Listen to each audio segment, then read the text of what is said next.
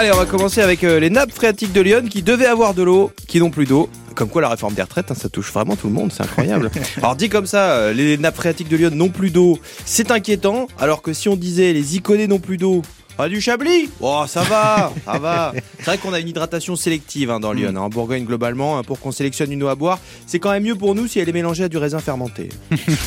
c'est le moment du point fait divers. Pour Ah. un instant euh, de légèreté, hein, parlons des affaires nouvellement traitées par le parquet. On adore. Alors, jugement récent pour une affaire de dette. À Villeneuve-la-Guyard, un homme a donné à un autre deux coups de couteau à cause d'une dette de 400 euros. Hmm. Et je me suis dit, est-ce que lui, quand il commet une infraction, il a un barème, vous savez Alors voilà, 200 de euros, 400 coup de couteau. euros, deux coups de couteau. euh, alors, tu vois, il arrive, je suis venu te faire payer ta dette, tu vas prendre cher. Ah non, arrête, mais qu'est-ce que tu vas me faire? Ce que je vais te faire? Euh, Ben, ça dépend, tu me dois combien?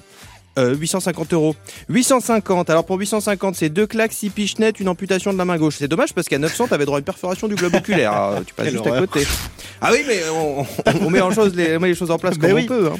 Euh, Juste Fontaine nous a quittés à l'âge de Mhm. 89 ans, légende du football. Juste Fontaine, c'est le footballeur qui a inscrit le plus de buts lors d'une phase finale de Coupe du Monde. 13, ça veut dire qu'en 6 matchs, qu'il a joué 6 matchs pendant cette Coupe du Monde, ça fait plus de 2 buts par match. Alors nous, on veut bien d'un joueur avec cette productivité à Ah bah oui. Ça nous dérange pas, même si la moyenne est moins importante. Un but par match, ça nous va aussi.